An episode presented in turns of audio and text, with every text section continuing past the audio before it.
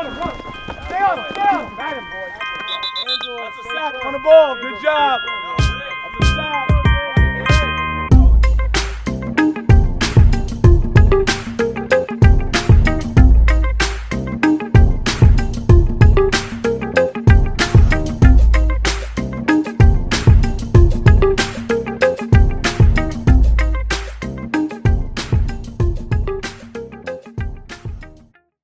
Buenas noches Guatemala, buenas noches mundo, bienvenidos sean ustedes una vez más a su programa favorito de los días martes, esta vez con una alineación diferente, pero siempre aquí listos para entregarles un poquito de lo que fue la última semana en la NFL. Y como bien habíamos eh, mencionado, ¿para qué vamos a esperar tanto? Eh, vamos a darle las buenas noches a quienes me acompañan hoy y por ahí vamos a nombrar la sorpresa de un invitado ya muy querido de parte de la comunidad NFL de Guatemala y sobre todo el Pocas, que ya ha estado con nosotros, pero hoy viene con el pecho inflado, dice que no le cabe la emoción de la victoria de su equipo. Vamos a darle primero buenas noches a Osiris. Hola Osiris, buenas noches, vamos a saludarte. Imagino feliz por la victoria de tus Seahawks. Así es, hola, buenas noches a todos los que nos están escuchando y también los que nos siguen por las distintas redes, ¿verdad? Igual, buenas noches compañeros ahí, la verdad es que súper contenta, no importa ahí que hayan perdido las anteriores, pero contra San Francisco sí o sí se tenía que ganar, así que hoy vengo con la moral súper alta. Exacto, así es. Recién llegadito, recién llegadito el Fantasy Tools, recuerden el Fantasy Tools media hora antes de este live por Instagram de arroba guion bajo, arroba el, el guion bajo pocas. Nuestro gurú Special 2, Gabriel. ¿cómo estás? Buenas noches, ¿cómo estás? Aquí volviendo a la realidad. esos, esos, broncos son un carrusel de emociones para su. Sí, hay, una, hay un análisis ahí, pero sí. Cuando crees que van bien, todo le sale mal. Sí. Me, me, se me hace parecido eso. Sí, hombre. ¿Dónde lo he visto? Un equipito que conozco yo también que usan sombreritos. Los Packers, sí, tiene razón, sombreros de y, y vueltas, antes, por favor, Él sí viene noches, que viene con el te voy a saludar, pero ya vas a tener tu momento en el programa para hablar, me imagino. Solo decía hola de- ya. De tus Steelers. Buenas noches, Huertas. Hola jóvenes, ¿cómo están? Mut. Sí, solo eso Muy ya. bien, gracias. Y por supuesto, Siguiente. Desde México nos visita nuestro buen amigo Fercho, el Thunder Lion Mayor. Buenas noches, Fercho, ¿cómo estás? Buenas noches, buenas noches, reportándonos, dándoles a conocer a todos que el equipo del pueblo por fin ganó. Después de haber traumado con un empate a los Steelers, ya pudimos traumar ahora a los Vikings, que son nuestras nuevas perritas. Gracias. Entonces, seguimos en espera de seguir coleccionando más. Excelente, bienvenido, mi querido Fercho. Gracias, pues gracias. antes de, de arrancar con la sección de, de Gabriel, de ahí de las noticias, eh, primero que nada, darle gracias a nuestros auspiciadores Sporting. Recuerden, eh, por acá están viendo ustedes la transmisión tanto en Facebook o en YouTube Live, una página deportiva que se dedica a dis- diversas disciplinas, pero dentro de la misma le dedica un espacio muy especial al fútbol americano y es por eso que estamos por acá. Y la comunidad NFL en Guatemala siempre dispuesta a participar en las conversaciones de fútbol.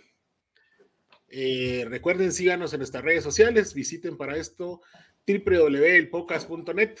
Por ahí hemos estado, quizá estas últimas dos semanas, un poquito ausentes dando contenido. Eh, el equipo ha estado ahí envuelto en algunas tareas, pero vamos a hacer una renovación ahorita empezando este año. Así que estén muy al pendiente del mismo.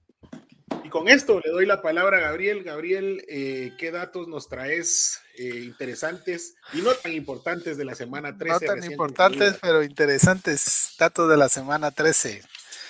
Pues aquí ya con algunas noticias tristes y otras un poco más alegres, ¿verdad?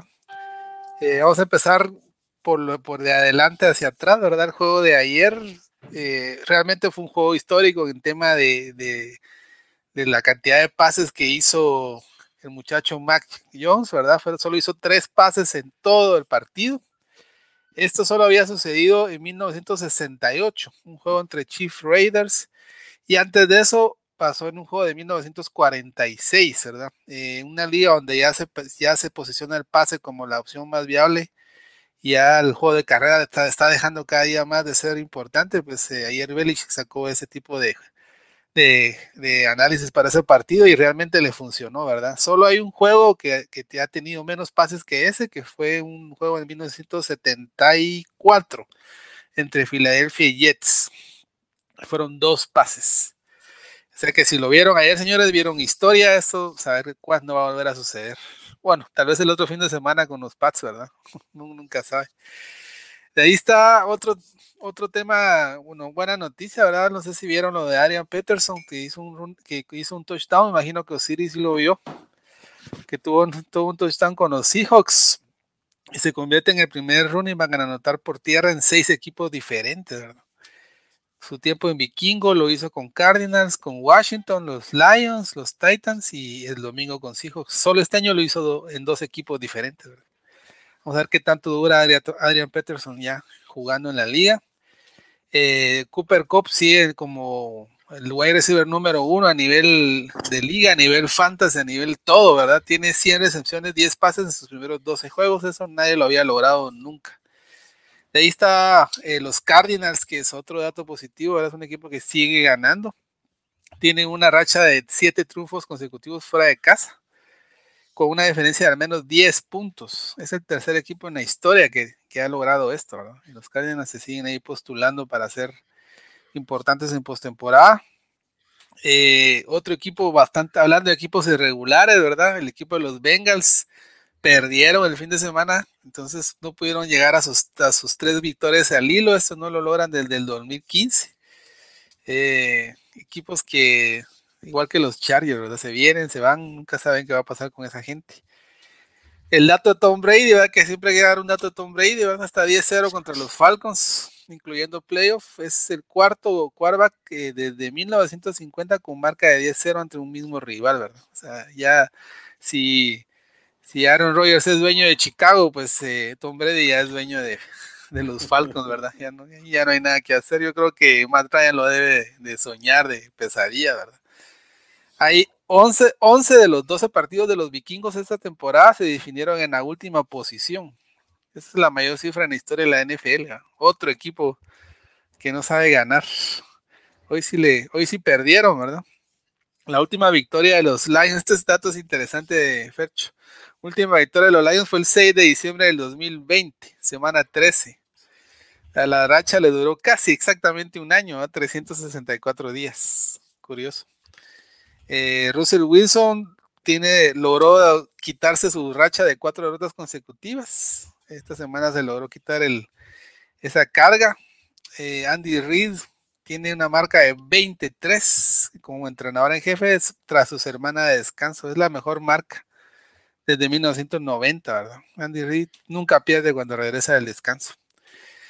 Eh, este es un dato triste, triste, triste. Los Broncos tienen 12 derrotas consecutivas frente a los Chiefs.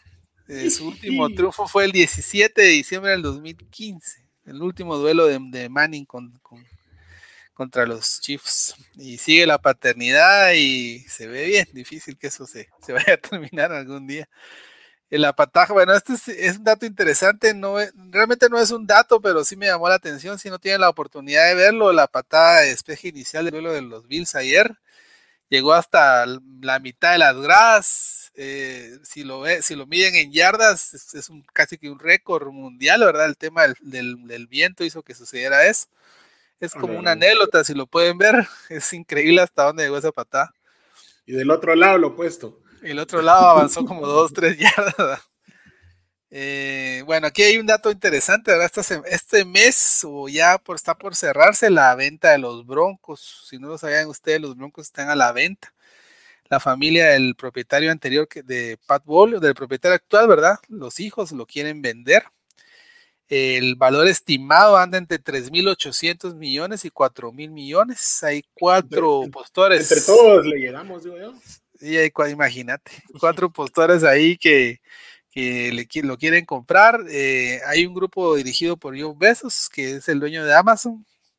Y hay otro grupo donde está JC y Peyton Manning. Y hay otros dos grupos más que no ha revelado quiénes son y posiblemente esta semana los Broncos tengan un nuevo propietario, ¿verdad? Que también nos puede, espero yo, nos ayude a, a mejorar las, las carretas del equipo, ¿verdad? Y como último dato, también un dato que no sirve para nada, pero es interesante, es que un, no sé si ustedes han visto los aguadores que les eh, salen corriendo, le echan agua a los jugadores cuando son los, los, tiempos fuera. El salario promedio de un aguador de esos es de 53 mil dólares anuales, es lo que ganan ellos por Ah, echarle agüita. ¿Y qué ando agüita. haciendo yo aquí todavía? no? Vámonos para Estados Pro- Unidos de hacer promedio de un promedio de 4 mil dólares mensuales, pero ellos realmente solo trabajan seis meses al año, ¿eh? Son- se echan 8 mil dólares al mes, solo echándole agüita a los a los quarterbacks y, a los jugadores. los jugadores pueden tomarse fotos eventualmente después. No, pues, Fercho, una ¿qué haces, de de, trabajo. ¿qué haces de médico allá en Jalisco? Ya te hubieras ido, estás más cerca. No soy médico, pero no sirve de nada estudiar. Voy a nomás por YouTube, o sea, ¿Qué ciencia puede tener echarle agua? no sé si necesitas de estudio, pero para lo que yo hice, estudié como 6, 7 años y no, no, no, mejor me voy a ir para allá. Vale la pena eso más que todo en la vida. Yo digo que, que es nomás un cursito ahí de, de cómo, de cuánto Gatorade hay por, tanto de agua y vámonos. Chance y creo que nada más es la altura, porque hay compas de 2 metros y alcanzarlos. No sé si alcance con unos 75, banquito en pero la si mano. no, Eh, pues, me banquito. llevo banquito, Lleva no pasa banquito. nada. o sea. Un banquito en la mano llevas. Sí. Pues ahí estamos.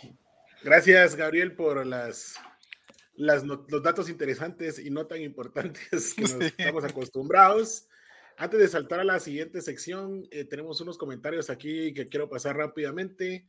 Eh, Brisa Towers, fanática de los Cowboys, dice saludos, Fercho, contenta con la victoria de los Lions.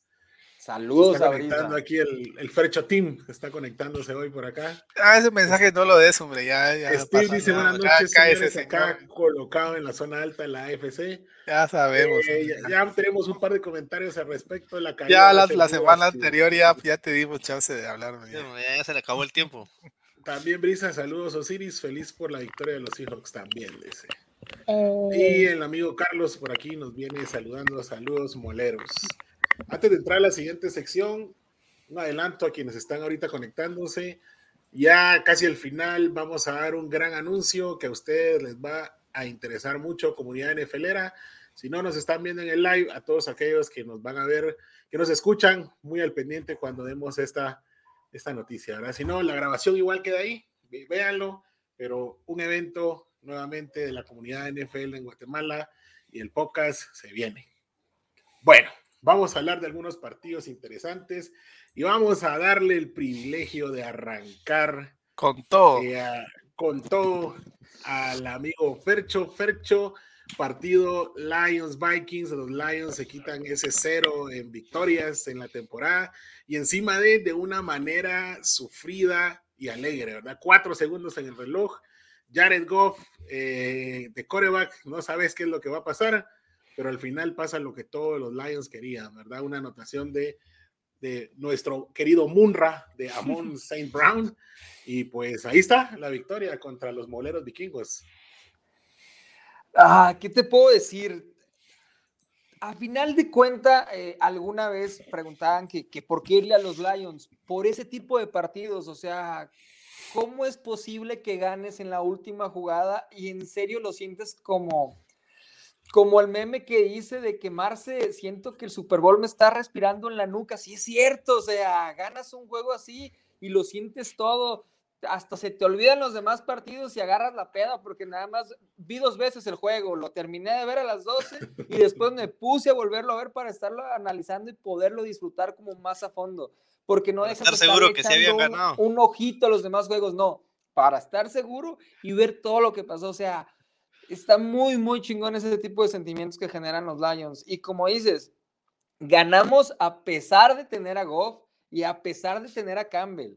Eh, no te explicas cómo tienes dos equipos en uno solo. Empieza el partido, eh, te la juegas en cuarta, despejas, no haces nada y después que pasa lo que nadie esperaba. Anotación, anotación, gol de campo, gol de campo. Te vas 20 puntos arriba por 6 y dices, esto ya está papas, nos vamos a ir como nada, como gordita en tobogán. Ah, no. Segundo tiempo, regresan los Lions de toda la vida. Eh, despejes, Goff y sus clásicos fumbles, sus clásicas intercepciones, Campbell jugándosele en cuarto dentro de su campo, o sea, una caca que ya no hallabas ni por dónde hacerle. Yo estaba viendo la repetición y decía, ¿y cómo le hicimos para ganar si faltaban tres minutos y ellos tenían la posición del balón? No te explicas absolutamente nada. Pero ante todo el mundo quiero darle gracias al coach Schimmer, es un pendejo, o sea, en serio, te la juegas tres veces en haces tres intentos de conversión de dos puntos. Está bien que seamos los Lions, pero no dejamos de ser un equipo de la NFL. No les tiene respeto. O sea, respeto. no les tiene respeto y eso es, esa es tu consecuencia, porque no soy mucho, no sé mucho de matemáticas, pero a ver, quedamos 29-27, más esos tres puntos seguro no eran 28, 29 y 30. Tenían una victoria asegurada directamente eh, los Vikings, pero no la quisieron y nosotros como leones, pues véngase papá, aquí recibimos absolutamente todo. Hay algo que nada más quiero decir. Si bien es cierto, Justin Jefferson eh, nos destrozó por todos lados, nos destrozó 182 yardas, casi 211 recepciones. Ya no sentías lo duro, sino lo tupido con él. Pues tenemos un monito que se llama Mon Brown, que el compa por fin, después de tanto esperarlo, hizo lo, lo que quiso. Y como les comenté, eh, que bueno, en el fantasy te hubiera servido un chingo. Que eh, como, como, como, o sea, se había esperado tanto de él que al final es, es, lo que nos habían platicado, es un Robert Woods cualquiera, recibe mucho el balón, hace las recepciones necesarias y esa última jugada que pinche Goff quería perderlo porque tiró el balón al suelo, él dijo, ni madre, vamos a ganar este juego, se puso casi de rodillas y nos dio el triunfo. He ahí la ventaja. Yo en el, en el podcast de los Thunder Lions mencioné, no veía ni una sola, no veía una sola vía por la cual se pudiera dar este triunfo, pero nunca conté con el factor Zimmer, que nos, repito, gracias a él tenemos este triunfo, gracias a Monra tenemos este triunfo, y a que el equipo a final del día pudo hacer lo que nunca, sobreponerse a las decisiones de Coach Campbell y sobreponerse al, al super desempeño que tiene Goff. Así que, por lo tanto, lo vamos a disfrutar. Ya le ganamos a los Vikings después de no hacerlo desde el primero de octubre, desde el 2017. Esperamos que esto sea una de muchas victorias. Y ya no digo más porque me voy a poner a llorar. hecho, buena, buena. Desde, el inicio de temporada hemos estado ahí con el estandarte de los Thunder Lions y al fin, al fin. Se logró. nos regalaron la victoria. Ahí síganos en Facebook, por favor. Si con eso vamos a merecer una invitación al programa, no, no es cierto, que no pierdan cada temporada y ganen hasta el último, no, no, que ganen más seguido, no hay pedo, o sea. Estás todas las semanas, vamos a invitarte todas las semanas. Gracias, gracias. Excelente, Fercho, gracias por ahí. Y por ahí otro partido que estuvo muy interesante, eh, sobre todo en esa división que está muy peleada, estos Broncos y los Chiefs. Al final se sigue confirmando la paternidad de Kansas sobre sobre Denver, como ya lo mencionaba Gabriel. Gabriel, eh, este equipo de los Broncos es un sub y baja de emociones. Te juegan bien, bien y después te juegan mal, mal. Eh, vamos a llegar a la sección de coaches, pero así que esos comentarios de Fangio, reservátelos para después. Correcto. ¿Qué pasó, En, este, ¿qué pasó en este partido? Pues ahí el, tema con los Broncos es el tema del, bueno, hay un tema ahí de Cuarva que no termina nunca de cuajar, ya es una vieja historia, seguimos ahí con esa, pero el chico este Bridgewater hace su chance lo que más que puede, ¿verdad? Al final, analizando todas las victorias y las derrotas del equipo, lo que se detecta en el ambiente es que es un equipo muy, sale con un esquema y si el esquema no es ganador, no pueden en la, jugada, no pueden remontar, no pueden cambiar, se quedan con lo que están haciendo y ahí es donde puedes donde ver las victorias tan grandes y las derrotas tan desastrosas, ¿verdad? El esquema de juego salió de una manera, no funcionó, los Chiefs salieron jugando totalmente diferente a como Fangio iba, pensó que iban a jugar, ¿verdad? Fueron jugando mucho a carrera. Eh, no, eh, Mahomes no tuvo ni siquiera un pase de touchdown, ¿verdad? Y con eso fue suficiente para ganarle a Denver. Eh, Denver no supo qué hacer cuando, cuando Mahomes salió jugando con pases cortos y ya no pudo remontar sobre la jugada, no pueden hacer cambios, el equipo se queda con lo que venía del, de la banca y ahí se ven los resultados, ¿verdad? A veces como con el juego contra los Cowboys, por ejemplo, o el juego de los Chargers, ¿verdad? El equipo salió con un esquema, funcionó, empezaron ganando y terminaron ganando. Al final es un equipo que no puede remontar. Si, los, si todas las victorias de los Broncos han sido desde que con, marcadores favorables todo el tiempo, no han habido, no han tenido ni una sola remontada, ¿verdad? Y ahí está la, pequeña gran diferencia, ¿verdad? Aunque se ven buenas cosas, el futuro se ve promisorio. Tenemos ahí a un corredor muy bueno, ya Monte Williams salió a jugar ya de titular, ya vimos que no necesita Marvin Gordon para hacerle la de segunda, ¿verdad? Es, con él es suficiente. Este chico Mike Bond también que venía de Minnesota, eh, también jugó muy bien, no tuvo muchos snaps, pero los que tuvo los supo aprovechar. Eh, mi chico, mi muchacho Maynard es un jugadorazo, hizo un par de jugadas ahí totalmente increíbles y ya está dando la talla ya está dando la talla, es lo que él necesita, ¿verdad? Que le den tiempo y, contra una muy buena ofensiva. Eh, hizo sus tanes ahí, el equipo pues sigue carburando, al final es, es, el esquema más que todo lo que yo creo que no está funcionando ahí. Eh, sí, los wide receivers no están jugando, o sea, hay un, hay comité de wide receivers ahí mero extraño, Jerry Judy no termina de, correr las rutas, eh, Tim Patrick toma los pases importantes, pero no hay una coherencia y el equipo no puede remontar, entonces... Eh, denle el pues, balón a Sutton, denle el balón a Sutton. Hay un tema ahí complicado, eh, yo creo que este, van a haber cambios fuertes este año con el tema de los, de los head coach. Si tuvieron la oportunidad de ver el partido y si le ven la cara a Big Fangio ese último cuarto, tiene una cara de asustado que no sabe qué hacer o sea, se le ve que no, no, no quiere estar ahí, no puede, es una situación bien complicada. Él es un, es un head coach defensivo totalmente y la, a la hora de plantear ofensivas que sean productivas, pues se ve bastante limitado.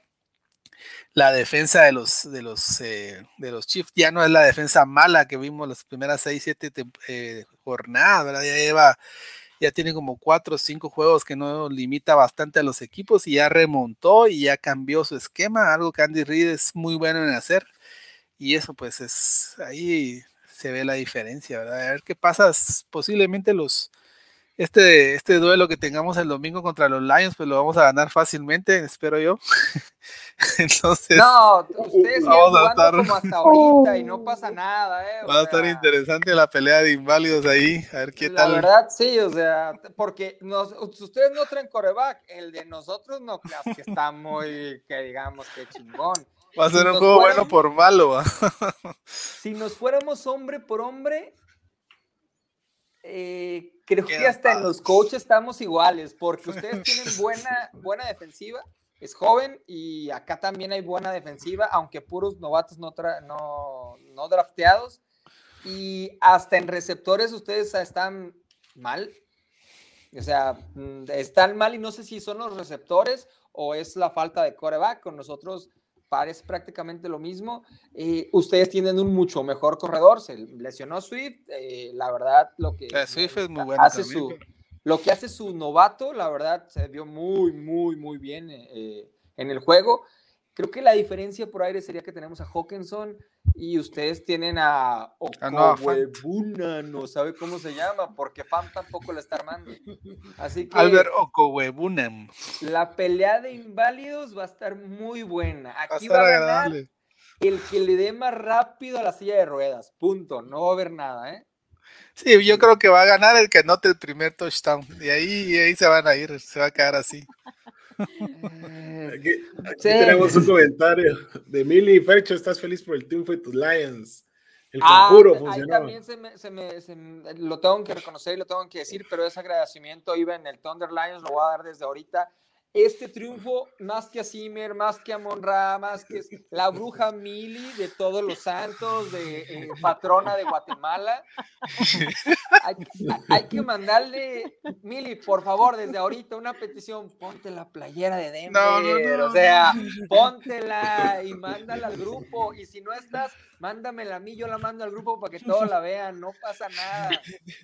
tú y tus playeras nos hacen el día todas las personas. Así que si no te quieren ahí, vamos a armar Ya otro me grupo, puso nervioso este. Huertas, o sea,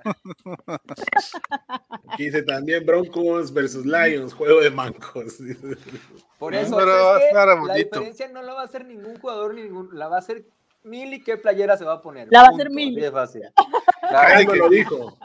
ahí está, ya. De una, ya te confirmó. Ah, Vámonos. Y si ves la cara de Gabriel, le dio miedo cuando dijo dio eso. miedo. la verdad que ya me preocupé. pues. Sí, pues, Jeffrey, que no está por aquí hoy, dice que este domingo va con sus Lions desde Goffy. no, Juegazo, tiene un chingo, tiene un chingo, o sea. No, va a estar bueno el juego, hombre. Todo puede pasar. Todos somos, todos somos Lions. No, Menos ahí- Gabriel. Ahí solo yo soy bronco. Excelente. Y vamos con Osiris. Osiris. eh, Está los emocionado, Seahawks- Siris. Los Seahawks, eh, todos le dimos por perdida esta semana. Dijimos, nah, ¿qué van a ganar? Los 49ers venían de hacer juegos interesantes, pero épale, eh, de la nada nuevamente, eh, Russell Wilson, Pete Carroll y compañía, pues siguen confirmando la paternidad de los últimos años sobre San Francisco. Cuéntanos, ¿qué tal? ¿Cuáles son tus impresiones de, de este juego? Así es, mi querido amigo Saulo. La verdad es que súper contenta con la moral hasta aquí. Porque como decías, este, la verdad es que este, este, este partido, y la verdad, pues yo no sé ustedes, pero haber cambiado de horario este partido por el que estuvo, eh, no sé si algunos pudieron observar este, este partido, pero desde que inició, con esa patada de despeje ya el primero en ambulancia, estuvo bastante, todo. bastante interesante. Sí, eh, eh, esa jugada en cuarta oportunidad de equipos especiales de este Homer para 73 yardas. Estuvo Aunque estaba súper cantadísima. Ahí fue un error de San Francisco total. ¿Cómo, cómo se para el corredor atrás? Ya sabes que va a correr. Pero la bueno. verdad es que, mira, creo que también eh, todos estos factores, como dice Saulo, ¿no? Este, el hecho de que vemos eh, cuántas, cuántas veces este, ha jugado San Francisco, cuántas ha perdido entre eh, Seattle, el, que estábamos jugando en casa. Yo creo que todo eso quizá pudo haber afectado a San Francisco, ¿no? Porque Seattle sí tuvo bastantes errores, de hecho tuvo tres pérdidas de balones, cosa que pudieron haberlo este, San Francisco aprovechado, ¿no? Pero pues la verdad es que creo que sí. Mira, eh, veo la, eh, la actuación de, de Rush Wilson mucho mejor, ¿verdad? Fue una de las mejores después de, de su cirugía, lanzó 231 yardas eh, para dos touch. Eh, también tenemos a, ahí sí que como tú decías en la noticia, eh, Gabo, viene Peterson, ¿no? Así que Adrian hace un Peterson. par de días, sí, hace un par de días este, se, se- se firmó y, y vámonos para el domingo, ¿verdad? Entonces, muy, muy, muy, muy bien, eh, ¿cómo le podríamos llamar? Movimiento de pieza, ¿no? Así que la verdad es que sí, como les digo, yo creo que hubieron bastantes balones sueltos de parte de ambos, pero creo que Seattle pues pudo aprovechar más esas oportunidades. Eh, en, en el segundo cuarto, casi ya a, a 12 segundos de terminar, eh, anota Seattle. No sé si vieron este de Sprit que anotó, muy buen pase el que le lanzaron, ¿no? Y pues ya desde el tercer cuarto ya estaba definido, ya había, ya estaba el marcador ahí eh, ya para, para Seattle. La verdad es que, como decía Saulo, vengo súper contenta porque pues no importa ya, perdimos eh, en los anteriores, pero si hubieran perdido contra San Francisco, ahí sí, hubiera sido la decepción. Doloroso. Sí, Era- perder con el hijo. Cabal. 10 años, imagínate, 10 años de, de rivalidad desde el, desde el 2011, ¿verdad? Así que, pues 15 a 17. Muy Ahí bien, vamos. Muy bien por los Seahawks. Siempre prefiero que pierdan los 49ers.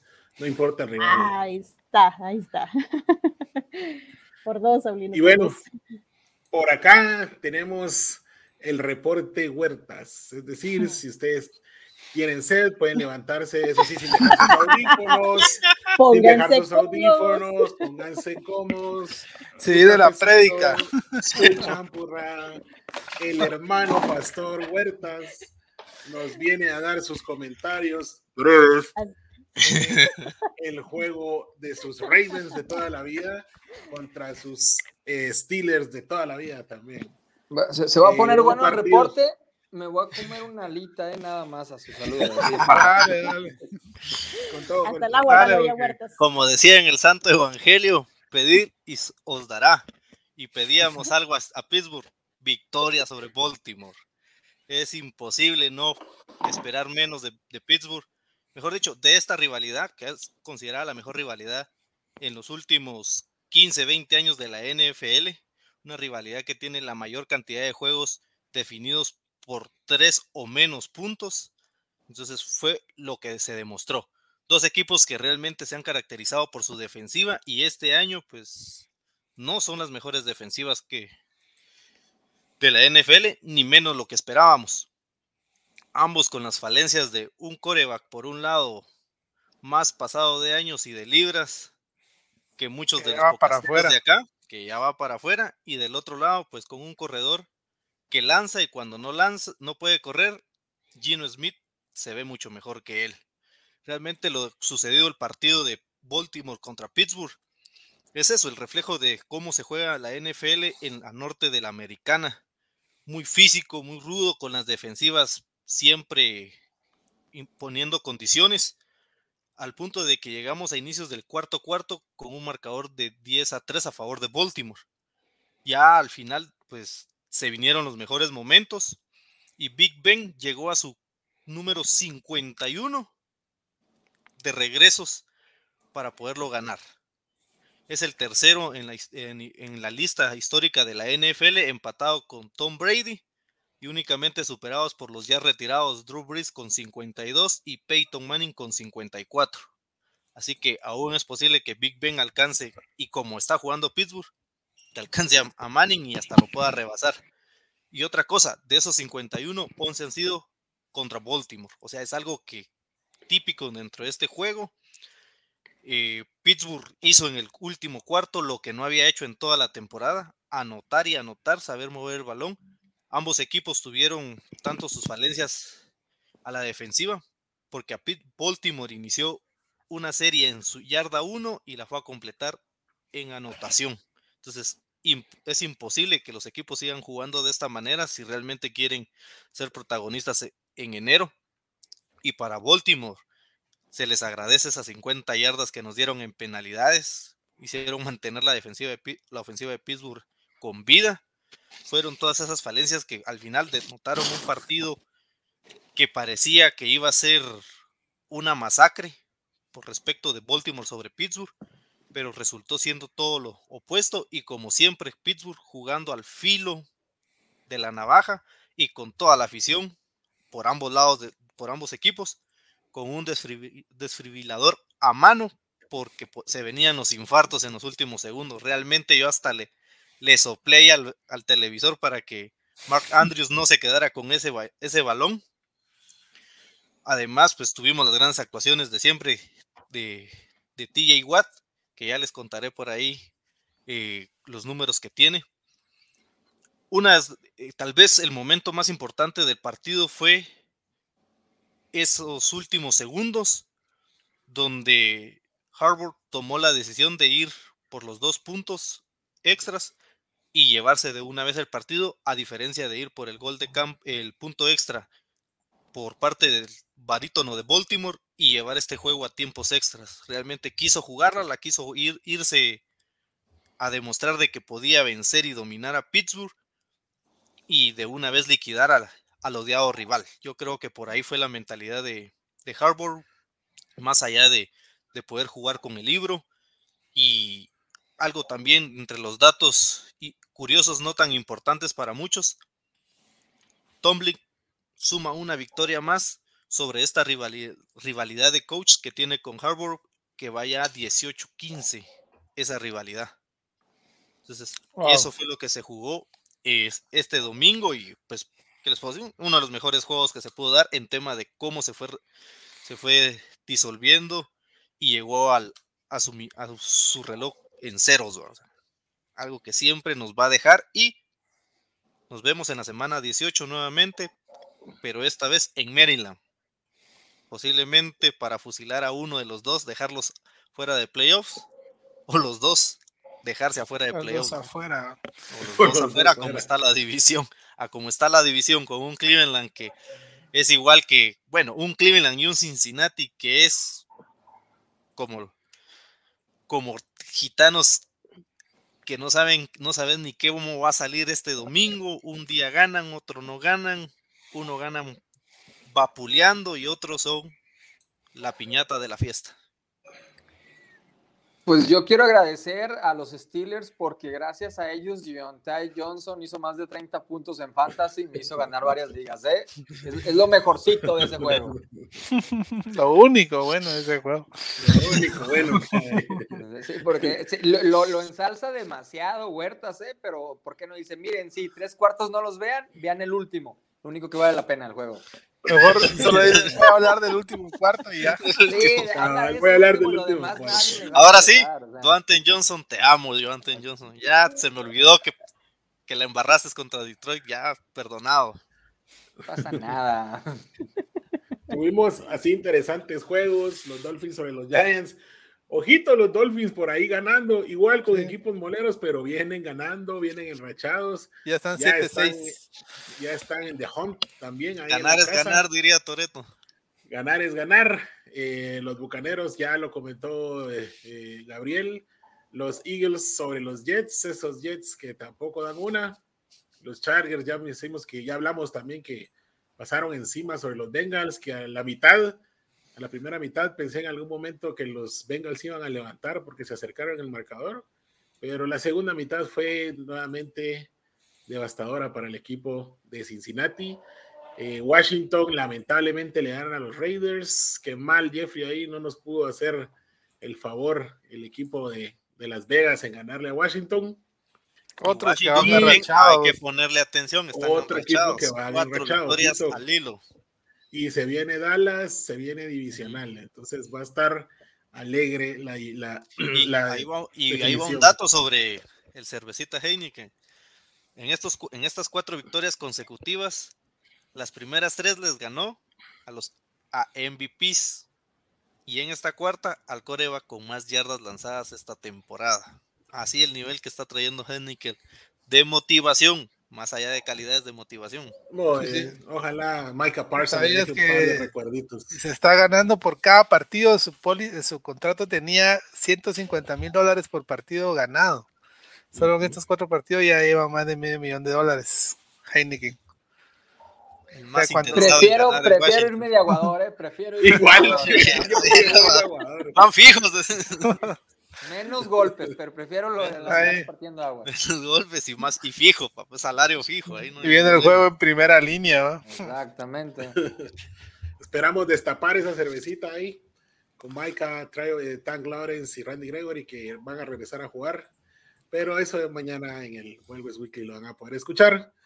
Eh, y por supuesto, esta victoria de los Rams de los Jaguars que todos nos esperábamos que iba a pasar Solo que no sabíamos qué tan abultada iba a ser. Eh, vamos con unos últimos comentarios que tenemos en redes rápidamente. Milly dice en ese momento Gabriel sintió el terror, fue cuando sí, supieron a quién iban a apoyar. Lemic, le saludo Lemic, aquí apoyando siempre a, Kansas. Y Jeffrey nos dice, pobre Pi, ya ni respirar podía y el otro inútil no se va a tiempo extra. Bueno, parte de lo que teníamos eh, para discutir hoy. Queremos hacer un reporte semanal breve acerca de los head coaches que van a la baja. Eh, hay muchos nominados, Starter Smith, Matt Nagy, Joe Judge, Pete Carroll, Kyle Shanahan, Urban Meyer y Big Fangio. Quiero arrancar eh, con Pete Carroll, si me dan la oportunidad, eh, que muchos vemos que está a la baja, pero quizá yo puedo tener una percepción muy diferente. Eh, voy a empezar duro con los datos. Desde su primera temporada como head coach de Seattle, Pete Carroll ha tenido una sola temporada con marca perdedora. Ojito a eso. Llegó a dos Super Bowls seguidos, de los cuales ganó uno y estuvo a punto de ganar otro de manera consecutiva. Si no hubiera sido por la intercepción ya famosa del barco Butler y la frase muy conocida, la hubieras corrido. Hasta hace una temporada guió al equipo de, al título de la NFC West. Eh, recién la temporada pasada, como dije, una marca de 12-4 y en una división que dicho sea de paso ha sido muy disputada quizá los últimos 3 a 4 años. Entonces, 10 meses y 12 juegos después, eh, ya lo estamos crucificando. Es decir, eh, está bien, ya estuvo, hace tus maletas, Pete. Creo que hay que tener un poquito de cabeza fría con la decisión que puedan tomar respecto a Pete Carroll, las creencias que puedan tener de él. Soy de los que fielmente cree que todo tiene su final, como diría Héctor Lavoe, pero no creo que este sea el final eh, de Carroll en Seattle. Muchos aficionados le quieren fuera, más al ver un escenario donde se han quedado sin estrellas, ojito con eso. Eh, tienen grandes jugadores, pero creo que no han reforzado el equipo donde debieron hacerlo el último año, al menos, ¿verdad? Eh, todo coach exitoso tiene jugadores estrellas a su mando. En la era Carroll ya lo vimos con Russell Wilson, Bobby Warner y la ya famosa Legión del Boom. Eh, recordemos que estos coaches ganan con este tipo de jugadores y pierden si no los tienen. Es así de sencillo el statement para ellos. El mismo Carroll lo ha admitido que su durabilidad al frente de los Seahawks no, eh, no fuera lo que ha durado si no hubiera tenido a Russell Wilson a su lado. Y encima agregamos a toda esta polémica que es el coach más veterano de la liga, creo que se tiene 70 años, parece de 50 el señor muchas veces, la verdad, mucho mejor en forma que muchas personas, correcto. Es el segundo head coach mejor pagado de la liga, 11 millones recibe el jovenazo. Igual sigo como Fercho, con Aguador me conformo. Y encima de todo, su contrato termina en el 2025. O sea, sacarlo es un tema de, mucho riesgo y de palabras mayores. Quizá lo que les toque hacer es recuperar parte del dinero que han invertido en algunos jugadores y las selecciones de draft que su equipo ha pagado a otros equipos en los últimos años y que por ahí han cometido los errores, ¿verdad? Como cualquier otra franquicia de la NFL, recordemos que la NFL es una liga de tenés que ganar ya, entonces a veces se escriben cheques eh, al portador, ¿verdad? Y uno espera cobrarlos de inmediato. Lamentablemente no le ha salido la jugada a los Seahawks. Los Seahawks, más que el tema del cocheo, eh, por ahí indican que ya su ofensiva es muy predecible con el correr en la primera oportunidad siempre, pero muchas ofensivas se basan eh, en eso. Creo que Pete Carroll sí necesita ya un mejor eh, coordinador ofensivo, alguien que le pueda apoyar en las decisiones de las jugadas. Necesita nuevamente rearmar esa defensa, pero que ya no sea solo él, que consiga apoyo y pues recordemos que al final este coach, por muy mala temporada que esté teniendo, muchos equipos de esta liga quisieran tener al menos un coach con el 50-60% de lo que Pete Carroll puede entregar en fútbol. Contame, Fercho. No, pues que si eh, los Lions se suman a que quisiéramos un cristiano acá con nosotros, o sea. Hasta los 90 años, dice. Sin problema, ¿eh? No pasa nada. Y creo que eh, una, una, cuestión que mencionaste que es muy relevante es el coach más, longevo de la liga. Tenemos un viejito que no es como para compararlo, pero Belichick, de tener un equipo que daba pena la temporada pasada, lo que sea y lo que podamos decir, y sin jugadores de renombre y literal con un equipo armado de pedacera, pues están arriba de su conferencia. ¿Y quién te dice que Carroll el siguiente, el siguiente año no venga, reestructure y todo? Tiene, si bien les hace falta un corredor efectivo, tienen coreback y tienen receptores. Y en la defensa tienen nombres que te pueden levantar el equipo. Así que Seattle siempre va a ser Seattle y sabes que en algún punto puede levantarse. Si no, pregúntenle a San Francisco. Así de sencillo. Correcto. Así es, Frecho. Entonces, con eso concluimos el tema de Pete Carroll no lo veo como un mal head coach aún, simplemente teniendo una temporada difícil y el ejemplo que nos dio Fercho fue tan exacto. El año pasado los Pats no daban una y este año con salary cap se fueron al mercado y hicieron los movimientos que tenían que hacer y ahí están compitiendo. Esto nos lleva a otro de los coaches que se habían eh, definido para el día de hoy y vamos con Huertas y Matt Nagy. Matt Nagy, que muchos esperaban que lo despidieran después de Acción de Gracias, pero los Lions decidieron darle un poquito más de vida ese día. Bueno, hablando de Mac Nagy es hablar de un estilo de fútbol entre surrealismo y realismo mágico, diríamos. Es algo, un fútbol que solo él entiende y nadie más lo va a comprender en, en, este plano de la realidad. A pesar de todo eso, Mac Nagy no había, por lo menos su historia dentro de los Chicago Bears no empezó siendo mala. O sea, empezó siendo de, de mucha esperanza para la ciudad, los vientos, como dice Gabo en el 2018, que llega a Chicago, pues es condecorado como el entrenador del año, logró una marca de, o sea, llegó una marca de 28-20, tiene él de récord en sus primeras tres temporadas como entrenador en Chicago. O sea, para ser Chicago no está mal, o sea, pues, está, está, arriba de 500. Pero además Nagy, dentro, dentro de la división ha sido con cierto, ha tenido cierto, cierto éxito, con marca de 11-7 dentro de su división además incluida una marca de 10-2 combinada contra los vikingos y los Lions. O sea, más allá de ya lo que sabemos, nadie le gana a los Packers, sí, ya, sabemos que en esa división es así. Pero ha sabido, había sabido colocar a Chicago. Luego viene con una temporada de 8, con dos temporadas consecutivas de 8-8 y pues clasificó a, a, playoffs en dos ocasiones, tanto en la 2018 y en, y en 2019 con Trubinsky. O sea, imagínense eso, tener a Trubinsky en los controles de tu equipo, en tu ofensiva, pues también hay que tener cierto crédito, hay que darle cierto crédito a Nagy para poder haber pasado playoffs. El problema es a partir de la final de la final de temporada anterior.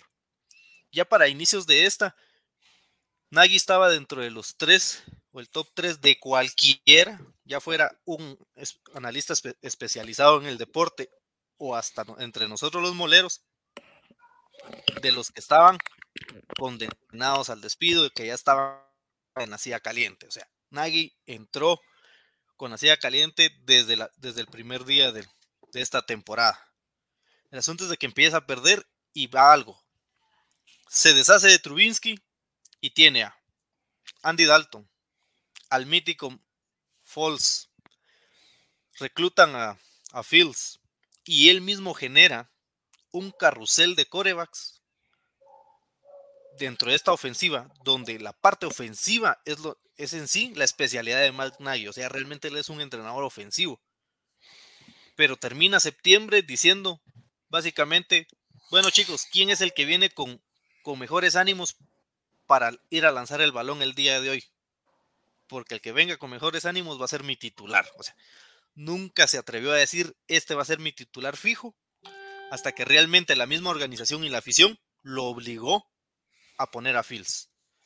No ha tenido pies ni cabezas, tuvo eh, encuentros donde mandó a los tres al campo, ya sea para que Fields hiciera algunas optativas, lograra correr, que Nick Foles saliera a hacer algunas specials, y que Dalton lanzara sin temor al éxito. nunca ha logrado coordinar nada, ya lo mencionaba Gabo, todo, eh, Saulo, todos esperábamos que después de, Acción de Gracias ya no existiera Nagy en, Chicago y eso era, era lo que parecía ser. Nagy no regresaría después de ese jueves, pero los Lions, dentro de toda esa bondad que los caracteriza, le permitieron ganar el juego y ahí está más Nagy. Una, otro de los factores, más allá de lo que se rumoraba de Nagy en ese, para ese juego, es de que la franquicia de Illinois se caracteriza por no cortar a, sus entrenadores en temporada. Han tenido 16 entrenadores en 100 años de historia la franquicia y nunca han cortado a uno mientras la temporada está en curso. Otra cosa, Nagy sigue manteniendo récord ganador en Chicago, 32-27 al día de hoy, aunque nadie lo crea. Eso no va a evitar que el martes después de que se finalice la, la semana 18 de la NFL, Nagy vaya con sus cajas de cartón a traer sus cosas a su oficina y busque nuevos lares. Y hay una cosa de, que, de Nagy, es de que en un juego de los Bulls, la afición, o sea, un juego de Chicago Bulls, baloncesto, entiéndase, otro, otra disciplina. La afición coreaba Five Nagi. Y si creen que eso es lo peor, es de que en un juego, ahora en noviembre, de fútbol americano, nivel high school, en el que se enfrentaba Cary Grover High School contra el Lake Forest High School, en Lake Forest juega el hijo de Nagy. En ese juego de secundaria fueran a gritar Fire Nagy, al punto que el, que el director de Cary Grover, que era en las instalaciones de Cary Grover, era donde se estaba dando el juego, tuvo que hacer una carta pidiéndole disculpas a Nagy y a toda la comunidad por la situación dada. O sea, así está el caso. A Nagy ya no lo quieren en Chicago. Solo un milagro haría que Nagy quede y, sobreviva al lunes negro de corte al final de esta temporada. Así es que Nagy y su fútbol mágico estará en otro equipo en el 2022. Gracias, Huertas, por el reporte Nagy. Y hablando de Nagy, hay otro técnico por ahí, otro head coach que Gabriel ya no lo quiere ni ver ni en pintura. Eh, dirige a sus potros de acero, a sus broncos allá en Denver y es Big Country. Fangio.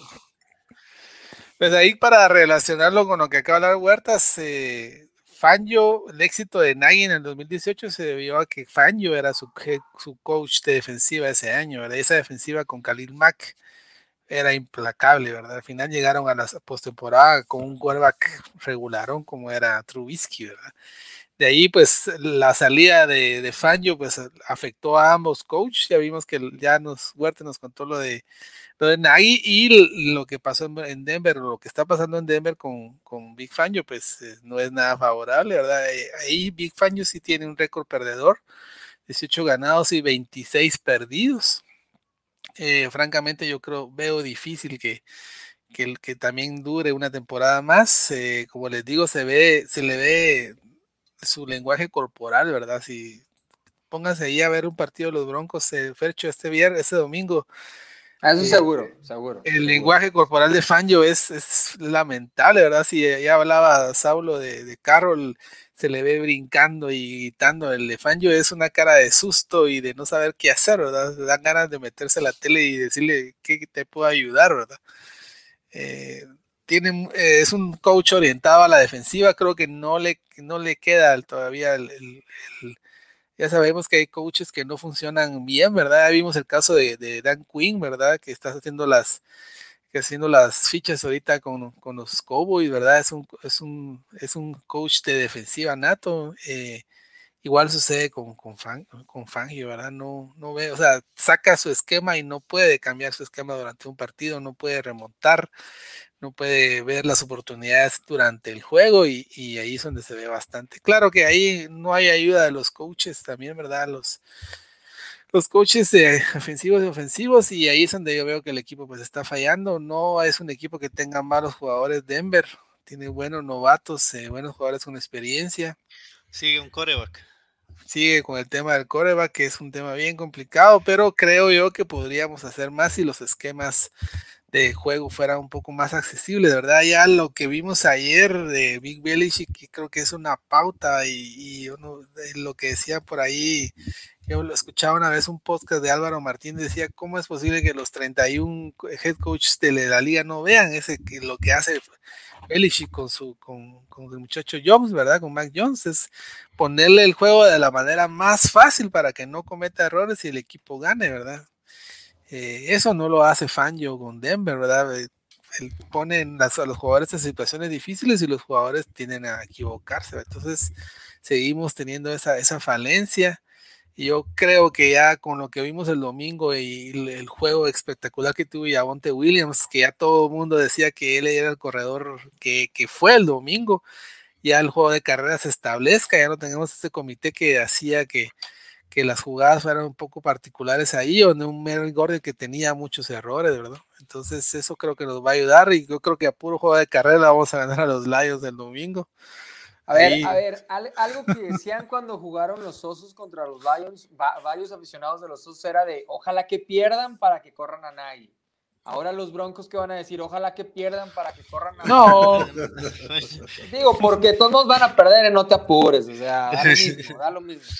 Gabo, no, lo quiere, decir públicamente, pero sé que en su corazoncito. En mi corazón lo tengo, pero, pero, no vamos a ganar, seríamos a la de reír de la liga perdiendo con los Lions, ¿verdad? Ya creo que es supuesto de los vikingos. Hay unos Vikings, hay unos Steelers, pues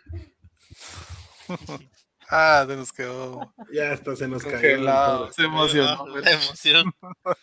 Pero sí, por aquí están los Vikings y los Steelers, como bien dice el buen Fercho. Sí, no, y, y los Broncos le han ganado a los equipos malos, ¿verdad? Ahí sí que. Entonces ahí estamos con la esperanza viva. Ya, es, es es bien, es bien cantado los, Broncos, equipos malos ganamos, equipos buenos perdemos. Entonces, me pasaste, ahí está la, ahí está el tema y yo creo que la victoria del domingo pues es casi un hecho. Pero aún así yo no creo que, yo no quiero que yo siga el otro año, a ver qué, a ver qué pasa. Sobre todo también con el cambio de dueños y todo lo que va a pasar en Denver ahorita a final de temporada. Gracias, Gabriel. Osiris, eh, yo te quité a Pete Carroll, yo quería hablar de ese señor eh, así que por ahí te dejaron a tu rivalísimo Kyle Shanahan. Cuéntanos qué está pasando con Kyle Shanahan y si lo vemos la otra temporada en San Francisco. Híjole, sí, la, verdad es que me dejaron un muy bueno para analizar. pues ya es su quinto año, ¿verdad? Como head coach en San Francisco, con 41 años de edad. Eh, pues él antes de, estar como head coach estaba como un coordinador ofensivo de los Falcons, eh, viene también de Washington, de los Broncos, de, perdón, de Browns, de Texas, ¿verdad? A los Falcons eh, los llevó a, un Super Bowl en 51. Pero pues de ahí ya venimos acá con San Francisco, ¿no? Y la verdad es que la excusa que se ha utilizado en estos últimos años es las lesiones, ¿verdad? De San Francisco. Esa es una de las de las situaciones en las cuales creo que se ha excusado mucho, pero pues cuando vemos, eh, ahora veamos, ¿verdad? A Arizona, los Cardinals, y, estamos hablando siempre de la división. Vemos que ellos han jugado sin su quarterback, sin su receptor, y sin sus corredores titulares, eh, y realmente vemos que ellos terminaron ese partido 31 a 17. Entonces ahora se dice, ¿verdad? Si Arizona puede, ¿por qué eh, San Francisco no? ¿Verdad? Entonces, ¿qué es lo que está pasando ahí, verdad? Entonces, realmente yo creo que, que Shanahan no está eh, haciendo realmente un buen trabajo, ¿no? Creo que todo lo que podemos hablar de él es, se resume a 2019, ¿verdad? Eh, estaba aquí leyendo un poquito acerca de, de, los, de las marcas que él tiene, que la marca de Shanahan como coach en San Francisco es de 32-40 hasta el momento. Y si a eso le quitamos la temporada del Super Bowl, que fue en el 2019, baja 19-37. Entonces, la verdad es que muchos coaches ya han sido como que... Ya estarían despedidos. Exactamente, por esa marca, ¿verdad? Entonces, yo creo que eh, la presión eh, eh, no, no, funciona bien con, con, presión, es muy inconsistente, era lo que platicábamos, ¿no? Viene de ganar a, a vikingos, y luego, Seattle, la verdad es que no la está pasando nada bien. ¿verdad? Es una de, la, la verdad es que su, su, ofensiva está bastante mal, así que realmente, como dice Saúl, eh, se esperaba que ganaran. Y se esperaba que ganaran y, que ganaran fácil, ¿verdad? Pero, pues bueno, yo creo que si los Foreigners no, no ven esto y no lo cambian, creo que la próxima temporada eh, van a seguir peor aún de lo que están ahorita, ¿verdad? Sí, hay un tema ahí que, porque yo creo que sí le perdí mucha fe a Shanahan, es el tema de Trey Lance, ¿verdad? Esa novela de, del draft de vender no sé cuántas, no recuerdo el canje que hicieron para subir por Trey Lance. Un muchacho muy frío, muy novato, eh, teniendo a Garópolo con super contrato y hasta, hasta tal vez la, la jornada 5 o 6 se logró definir ahí exactamente qué iba a pasar en los, en los 49ers. Es algo que para un head coach eh, con más experiencia, pues no, no se hubiera visto, ¿verdad?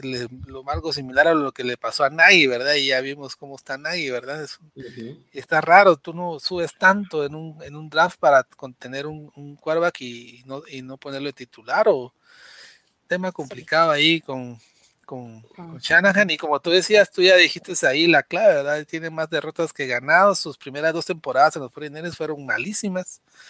Yo creo que la paciencia ahí ya se está agotando. Exacto, sí. Y era lo que te decía, ¿no? O sea, siempre la excusa es, ah, tenemos muchos lesionados, ¿verdad? Pero... Y no termina de salir de los lesionados. Sí, todo el mundo tiene lesionados. Cabal, exactamente. Entonces, Depende solo de los que no. y no le logra nada a Seattle. deberían de estar compitiendo ya para los playoffs por, por el lugar. Y, y como estaba, hicieron. Pero la verdad es que vienen para abajo, ¿no? Entonces, creo que San Francisco tiene ahí que, que despertar un poquito y, ver qué, qué, pasa con Shanahan en esta siguiente temporada. Excelente. Gracias, eh, Osiris. Y bueno, eh, vamos a la siguiente sección, una sección que es muy gustada por acá. Y nos vamos al bueno y el malo y el feo de la semana para el podcast. Eh, el día de hoy nos acompaña Fer, que es el encargado de la sección pero por aquí les dejo por qué las elecciones. El bueno, lástima que no está el amigo Fercho por acá. se nos fue, Fercho. Se nos fue, pero está ahí resolviendo algunos problemas de conexión, dice. Eh, los eh, Lions son el bueno porque los Leones de Detroit esta semana nos demostraron a todos los fanáticos de este bello deporte que nunca hay que dejar de luchar si bien es cierto que cada equipo tiene realidades distintas, el corazón y profesionalismo de Detroit nunca disminuyó y tras varias agonías, la semana 13 les premió esa entrega y esfuerzo. Ojalá sea la inyección que necesitaban los Leones para tener el equipo donde su fiel afición lo merece. Ese es el statement de los Lions y el bueno de la semana. El malo, el malo, los vikingos de Minnesota. Esta semana demostraron tantas cosas patéticas que son equipo mal coachado. No es posible que teniendo un equipo repleto de jugadores top y super pagados, siendo un equipo con la etiqueta de contendiente a pelear siempre en playoffs, haga el ridículo de perder contra el peor equipo de la conferencia y además en partido divisional. Por eso son el malo de la semana. Y por último, el feo de los fundadores de la iglesia adventista del cuarto down. Llega a ustedes la secta Vamos por todo o nada. Aunque casi siempre se queden con nada, John Harbaugh, el laureado head coach de los Ravens, en el partido divisional contra los Steelers se cargó una derrota terrible para las aspiraciones de los Cuervos y lo peor, darle vida a su acérrimo rival. Hay veces que deben de ir a ver el viejo pero funcional librito de la NFL y no ponerse a sortear posiciones en la pelea de playoffs. Es por eso que estos son los elegidos de la semana para el podcast, el bueno, el malo y el feo, ya que regresó el buen Fercho, el bueno de la semana ahí con dedicatoria a los Thunder Lions, amigos de México el bueno, el hermosísimo, diría yo al día de hoy. Y vamos a aparecer ahí también la próxima semana cuando le ganemos a los, a los Tool Broncos por ahí. Van a quedar como verdaderos pony, así lo pongo desde ahorita. My Little Pony les va a quedar. Se los van a comer los Lions, dice. Hay que ligar victorias, no se ha hecho desde la semana 5 y 6 del año pasado, así que esperemos que se dé. En Ratchet los. Esperemos que sí. van a, ver que sí. Y si no, de todos modos les van a correr al entrenador, no pasa nada. Sí, hombre. es ganar, ganar, ganar o perder, ganamos. Eh, eh, exactamente, exactamente. Tú velo por ese lado. Nosotros es ganar, ganar. Si ganamos, pues una victoria más. Si perdemos, un paso más cerca de Timothy Daux, creo que se llama, el, el jugador de colegial, así que ese primer pick también lo estamos asegurando. Por todos lados estamos ganando los Lions. Muy bien. Buena moral. Bueno, esa es la actitud. Rápido, ese es amor al equipo. Claro. Rápidamente, porque tenemos ahí alguna sección más que cubrir. Quisiera que me digan quién es su elección de jugador ofensivo y defensivo. Eh, no vamos a entrar en detalle, solo díganmelo por favor. El detalle se lo vamos a dejar al Frecho nada más, que él pueda dar detalle de por qué su selección, su elección de jugador ofensivo y defensivo de la semana. Vamos con Gabriel. Gabriel, ¿quién es tu ofensivo y quién es tu defensivo? Mi ofensivo es Javonte Williams, jugadorazo de los Denver Broncos. Y la defensiva, yo voy por todo el conjunto de defensa de los Pats ayer. Y respetos. Excelente, gracias Gabriel. Huertas. A la ofensiva me voy con Jonathan Taylor, el corredor de los Colts. Simplemente sigue imponiendo marcas y solo voy a dar un pequeño dato para los ese es para los aficionados de los Colts. Es el segundo Colt que llega a, 10, a 16 touchdowns en una temporada, empatando a Lenny Moore en 1964. Y a la defensiva, ¿cómo voy a fallar? T.A. Watt, el con más capturas en esta temporada y con dos juegos menos que sus rivales, con números de defensivo del año, 3.5 capturas en este juego. Muy bien, a Micah Parsons no le gusta eso. Eh, Osiris, ¿cuáles son tus selecciones ofensivo y defensivo? Bueno, voy a confesar, no pude ver todos los partidos, pero este, como malo, eh, bueno, eh, perdón, el ofensivo y defensivo tengo a Travis Homer, ¿verdad? De equipos especiales, me pareció bastante bien y pues con él me quedo nada más por el momento. Muy bien. De mi parte, antes de ir con Fercho, para mí el mejor, el ofensivo esta semana es Dallas Goddard de los Eagles, partidazo que tuvo. Se lo agradece en mi fantasy también. Y en defensa me quedo con eh, Kenny Moore II de los Indianapolis Colts. Esas son mis nominaciones para defensa y ofensa. Bueno, la explicación de sus elecciones la quiero escuchar del Thunder Lion. Fercho, ¿cuál es tu ofensivo y defensivo y el por qué tu elección? Mi ofensivo es, un selección de, es una selección de cuarta ronda de los Lions de este año, que es Amon Rasen Brown, el, bien esperado Robert Wood chiquito. Uh, creo que ocho recepciones, nueve recepciones, 82, 84 yardas, pero lo más importante, tuvo la recepción de la primera victoria de los Lions. Muy pocos jugadores pueden decir que gracias a ellos el equipo refleja algo que es histórico, que es una victoria dentro de una campaña que estaba destinada a terminar 0-17, ahora ya le das un giro totalmente a la cuestión. Entonces, este, mi jugador es Samon Racing Brown, más que nada también por, por hincarse a recibir un pase que iba al suelo de Jared Goff. Así que esa es mi selección de ofensivo de la semana. Y la verdad, algo que se le tiene que reconocer al, al Wild Wild West mientras a Dallas le siga funcionando su defensiva, como en los partidos que lo ha hecho, se le tiene que tener miedo a ese equipo porque tiene una ofensiva muy cabrona. Ya vimos, si no funciona Elliot, Polar está con madres. Si no te funciona un receptor, Sidi está con madres. Si no, tienen una variedad muy densa para ver ese tipo de cuestiones.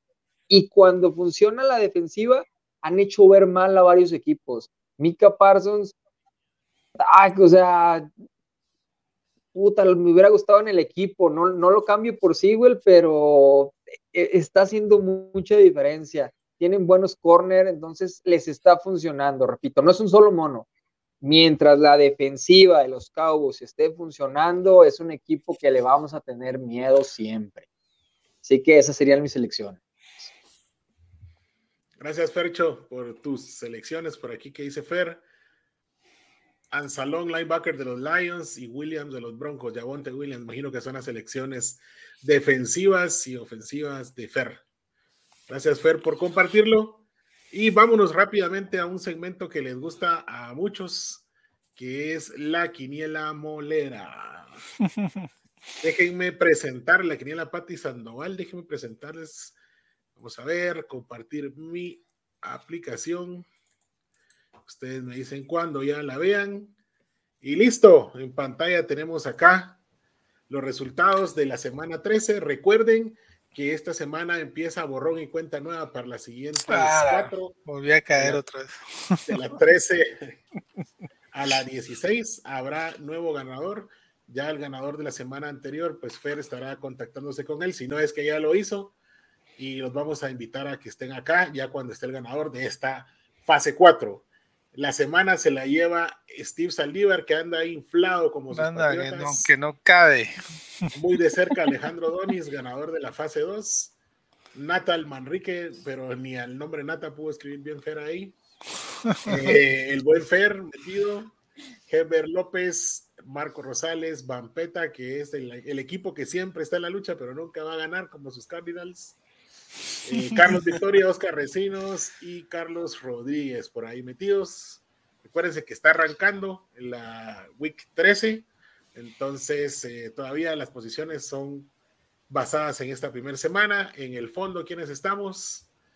Eh, Huertas iniciando. Gabriel, regresaste a tus a la normalidad. Jorge Rivera, el amigo Raider, el ingeniero Malandro se han caído de una forma abrupta en esta quiniela. Igual que los Raiders. Luego de dos semanas, se cayeron. Y vamos a ver cómo está la tabla acumulada. Nos muestra el líder Alejandro Donis y todavía te colaste ahí, Fercho. Ahí andas al menos en la lucha a, una semana jugada. Terminamos en la, en la media pasada, la de la 8 a la 12 en lugar 5. Esperemos ahora remontar esos 10 lugares, no pasa nada. Muy bien. Recuerden, eh, mañana va a estar ya activa en el pocas.net, en nuestra página, la semana 14 atentos, atentos a elegir sus partidos, a elegir sus ganadores o si es empate, si fuera el caso, que hay premio en esta final, eh, en esta última fase de la quiniela, la fase 4. Bueno, dicho sea esto, eh, quisiera hablar un poquito, déjenme pasar a ver si está por aquí. No quiero mostrar una imagen que no debo demostrar todavía. Eh, creo que voy a dejar de compartir porque me voy a saltar y me, van, y me van a regañar, porque esta imagen es la sorpresa, es el anuncio grande que, queremos tirar, pero nos estamos aguantando un poquito el anuncio. Vamos a compartir ahora la semana 14. Eh, a ver, en la semana 14, ¿qué nos espera? Eh, tenemos el calendario aquí, cortesía de la comunidad Seahawk Guatemala, los Hawks, gracias Osiri y tu comunidad que nos ayudan con esto son básicamente los juegos que vamos a tener por televisión abierta, recordando que no son los únicos juegos que tenemos, ¿verdad? Abrimos este jueves con un Steelers Vikings, partido llamativo. A ver qué pasa entre estos dos equipos. Tenemos Raiders Chiefs, partido divisional. Los partidos divisionales siempre son un punto y aparte, sino que lo digan los Vikings hace una semana. Los Cowboys contra Washington, duelazo que se viene. Los Washington Redskins, ex Redskins, perdón, vienen enrachados y los Cowboys vienen eh, en modo bronco, ¿verdad? Galopando así de forma rara, una arriba, una abajo, una arriba, una abajo. Bills Buccaneers, partidón para mí. Eh, puede ser una. Mejor juego de la semana, tal vez. Bueno, de los Rams Cardinals también va a estar. Algunos podían poner el Bills Buccaneers como final, ¿verdad? Sus quinielas a inicio de temporada. El Bears Packers, la rivalidad histórica, se va a dar el domingo por la noche. Y cerramos el lunes con el Rams Cardinals.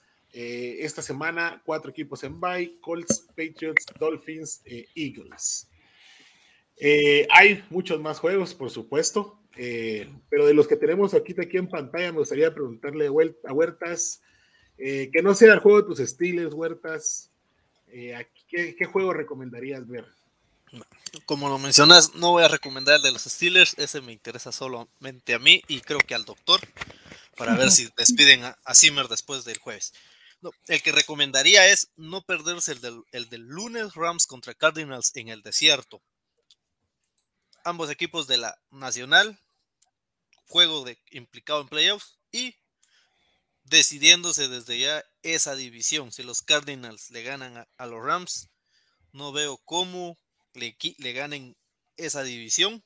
y que obviamente una victoria sobre los Rams no solo le da mayor ventaja dentro de la división, sino que dentro de toda la conferencia nacional y irse buscando asegurar ese puesto número uno en el sembrado y poder descansar la primera semana de playoffs. Mientras que los Rams vienen de una victoria moral ante los Jackson Jaguars y esperan dar un golpe de importancia contra los Cardinals y poderse poner ya en pláticas de también esa pelea también por el sembrado número uno en la nacional, que aún es posible.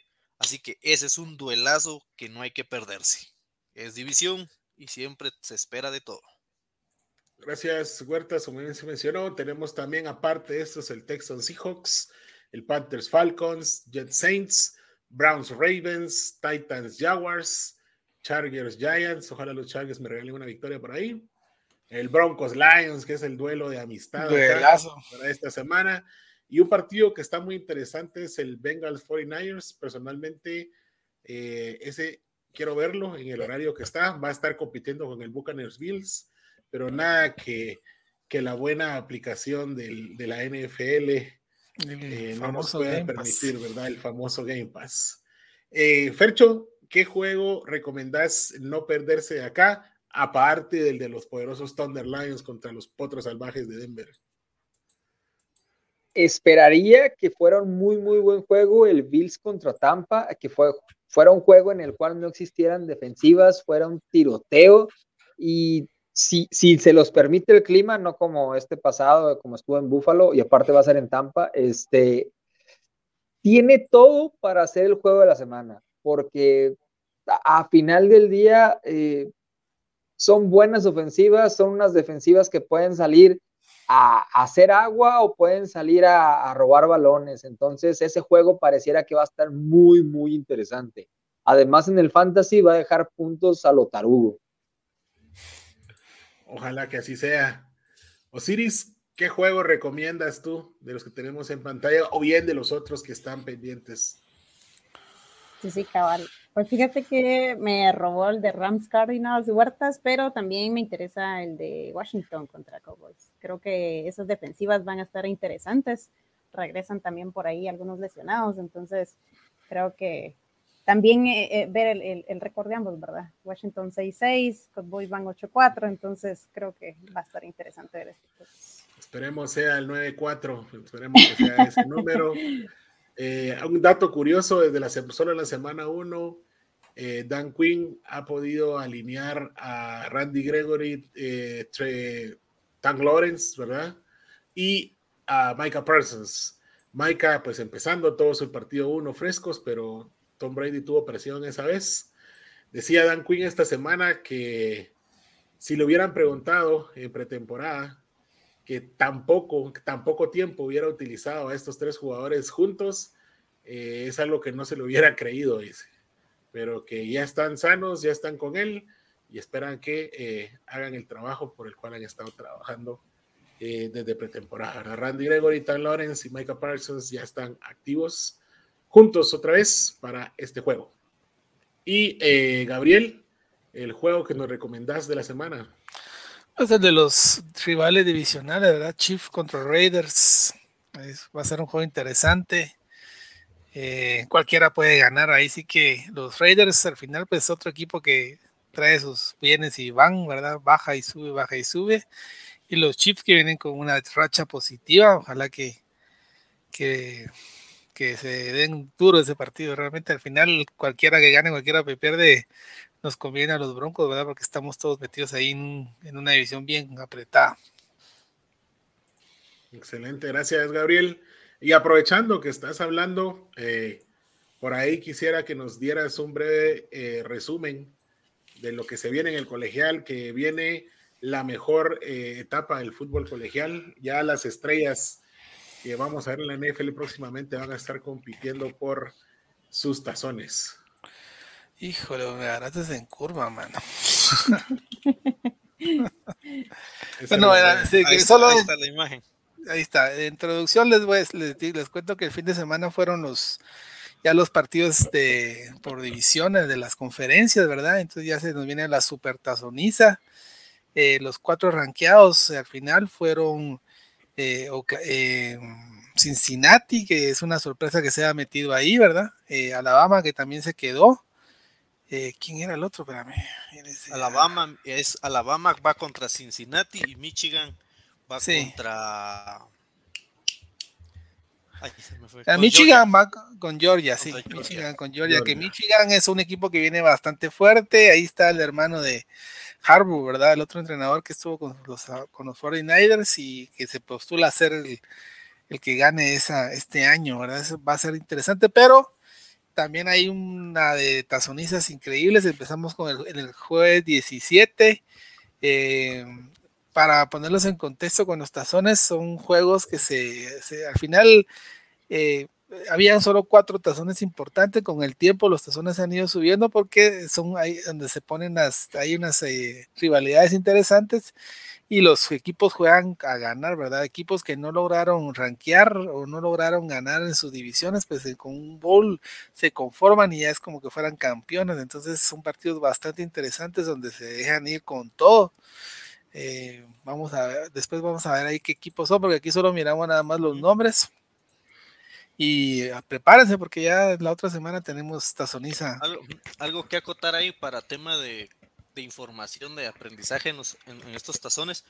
estos tazones realmente son invitaciones que se generan para los equipos. Obviamente, sin, eh, dependiendo la importancia de cada tazón, así es el nivel de, equipos que vamos a tener en, cada, en estos enfrentamientos.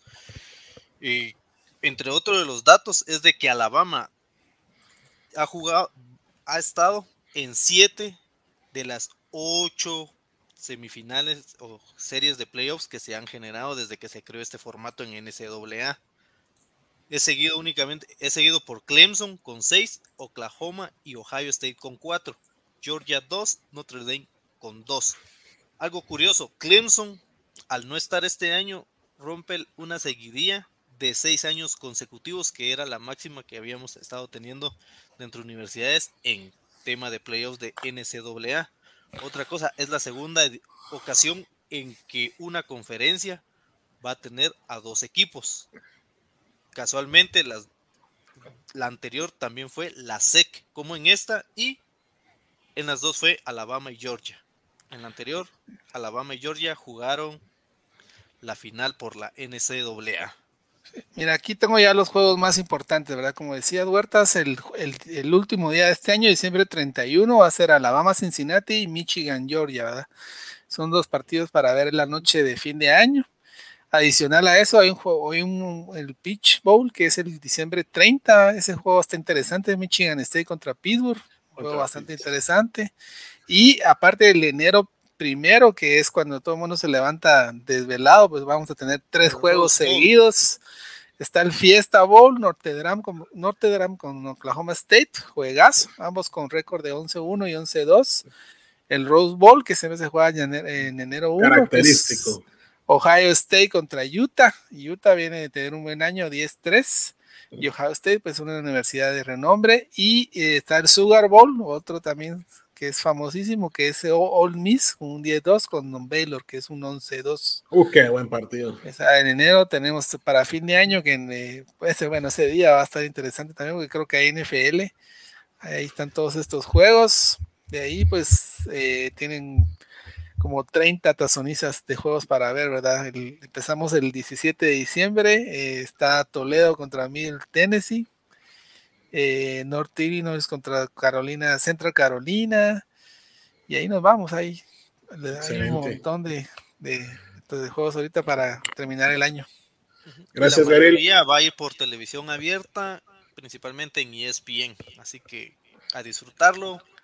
El día que gusten ver fútbol americano va a haber a partir del 17 y terminamos el primero con lo de las tazonizas y luego vamos por el campeonato una semana después, creo. Era diciembre 29, Oklahoma versus Oregon, otro buen juego. También va a ser Clemson, Iowa State. El diciembre 29 es un buen día. Realmente ese fin de semana va a ser los mejores juegos, ¿verdad? Tengo, tengo una pregunta aquí importante. Sabemos del amor de Fercho a los Thunder Lions y todo lo que representan. Quisiéramos saber si Fercho tiene alguna inclinación por algún equipo de fútbol colegial. Ah, no. No, este, creo que lo, lo que más me llamaría la atención es, uh, me regalaron una gorra, una colombiana, eh, que no sé por qué estaba en Estados Unidos y me trajo así de la nada, llegó y me dio una gorra de Georgia, entonces es el equipo que sigo por un souvenir raro que me llegó por una vía pues Georgia está compitiendo este año. Sí, entonces es, lo más cercano que sigo. Muy bien, muy bien. Bueno, hemos llegado ya al momento de empezar a despedirnos. Pero antes de despedirnos, queremos darles una noticia eh, para los que nos van a estar escuchando y nos van a estar viendo posteriormente en este video. Eh, tenemos convivio de NFL en Guatemala. Sí, señores, luego de una ausencia eh, de un año, volvemos a reunirnos para un diciembre. Ya la primera convivencia que tuvimos fue muy buena. ¿verdad? Ahí se, creo que sirvió mucho para que el grupo siguiera creciendo. Se afianzara. Eh, se afianzara. La fecha es el 18 de diciembre. Por supuesto, desde las 3 de la tarde. ¿Por qué desde las 3? Porque desde las 3.30 tenemos cartelera NFL. Tenemos un Raiders Browns y un Patriots contra, se me olvidó ahorita. Colts. Colts. Contra Colts.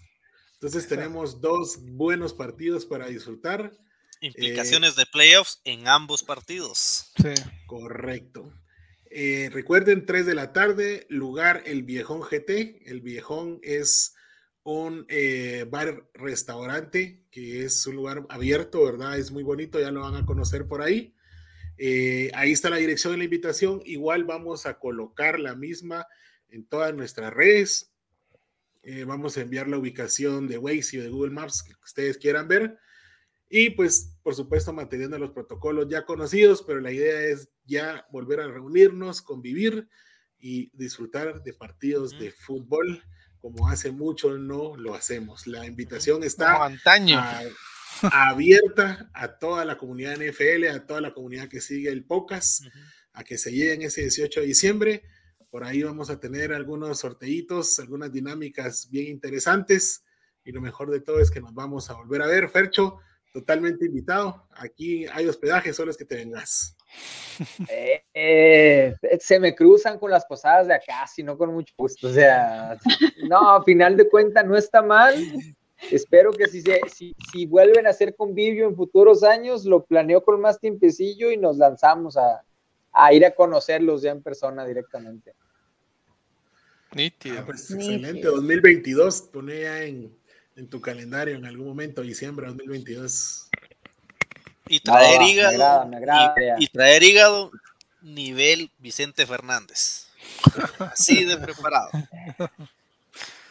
Pero de pues, cuando era joven, ¿va? Ahorita cuando era joven. Ah, okay, es que me lo estás matando. sí, no, que, oye. De cuando era me agrada, me agrada. Muy bien. Entonces, nuevamente, la invitación abierta.